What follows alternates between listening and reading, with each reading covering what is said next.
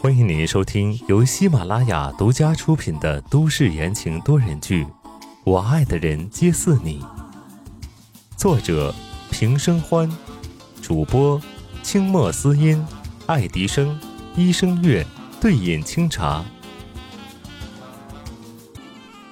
第一百七十八章，是我的前女友。楼上的卧室里，温之夏走到窗边。外面月色盈盈，他却委屈的很。这几天来担心受怕的，又是被威胁，又是担心他。今天晚上还差点没了命。他倒好，带了个女人回来，说是什么朋友，还国外的朋友，谁知道是真是假？越想越气，越想越委屈。温之夏忍不住流下了眼泪，难受的很。小东西，哭了。身后一个略带笑意的声音传来，温之夏不想理他。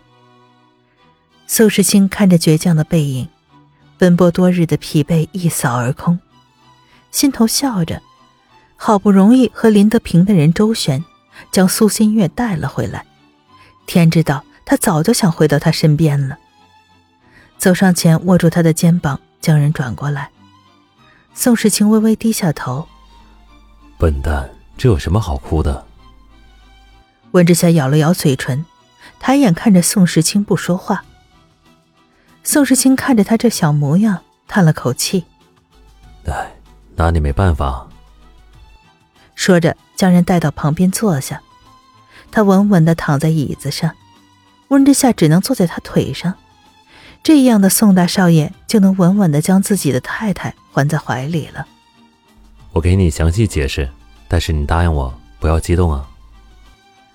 宋时清先打了预防针，温之夏见他打算开诚布公，点了点头。宋时清深吸了口气道：“她是我前女友。”前女友？温之夏一字一句的重复了一遍，挣扎着就要起来，居然敢在老婆面前提什么前女友！还把前女友带回了宋家老宅。宋大少爷早有准备，当即收紧了双臂，制止了怀里的人。你先听我说。说个屁！温之夏怒了。但凡女人都知道，前女友这种生物是最难对付的。他从没有听说过这个女人能让宋时清藏得这么深，自然是他心头不可触碰的故事。温之夏挣扎的厉害。宋时清迫于无奈，索性坐直了身子，同时往后一退，一个翻身，温之夏就被强制禁锢在了躺椅和他中间。先听我说。宋时清无赖一般，结结实实的压在他上方，因为多日没见，某个部位自然有了变化，半是威胁，半是试探。温之夏不动，只恨恨的白了他一眼，流氓。宋时清闷闷发笑：“我都多久没见你了啊？”最后那个“嗯”，拖得百转千回，满是诱惑。温之夏装作不为所动，说正经事。宋时清趁其不备，在温之夏的嘴上亲了一下，身形一动，温之夏都没反应过来，又重新的坐回到了宋时清的怀里。讲正事就要用正事的姿势。宋时清脸不红心不跳，自动忽略了自己某个不可描述的部位还没消停。当年我跟子言被老头子送出国，不过才九岁，人生地不熟的，一个人都不认识。老头子托朋友找个保姆照顾我们，每个月打来生活费。他相信那个保姆是个靠谱的人，但时间一久，谁能对着大笔的钱不动心呢？那个保姆克扣我们的钱。不给我们东西吃，还打我们，禁止我们跟家里联系。那段时间，我和子言都不好过。暴躁的温之夏慢慢的安静下来。他从来不知道有这么一段故事。虽然宋时清说的风轻云淡，但是他可以想象得到那个时候他有多辛苦。但也正是这样，他的心悬了起来。宋时清有多辛苦，苏新月就有多重要。果不其然，宋时清接下来的话如同重重的锤子敲在他的心上。后来上学的时候，我遇到了苏新月，她悄悄给我带吃的，护着我和子言。说来也奇怪，当初连老师都分不清楚我和子言，偏偏她一眼就能看出来。再后来，我们上了中学，顺理成章的在一起。她知道我的处境，也一直在暗中帮助我。但是有一天，他突然不见了。我尝试找过，但是没有找到他，一直到最近才收到他的消息。新月的父母欠了一大笔债，现在已经不在人世了，但留下来的债不是钱能解决的，所以我想帮他把这件事解决了，再好好安顿他。宋时清用最简单的话说完了一个复杂的故事。温之夏不去探究到底隐瞒了多少细节，也不去想那个环境下少年时的爱情有多么深刻，他忽然有些害怕了，害怕的马上穿上了保护自己的盔甲。等事情解决，谁知道什么时候才能解决？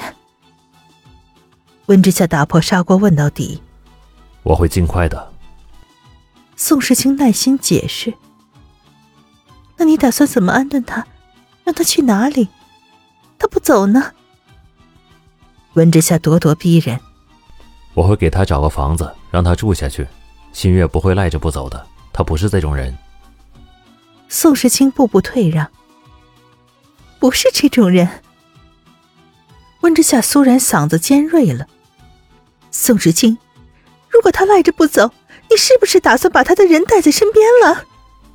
阿夏，宋时清严厉了：“你不要无理取闹。”他觉得自己解释的已经很清楚了，他很认真的在跟他沟通。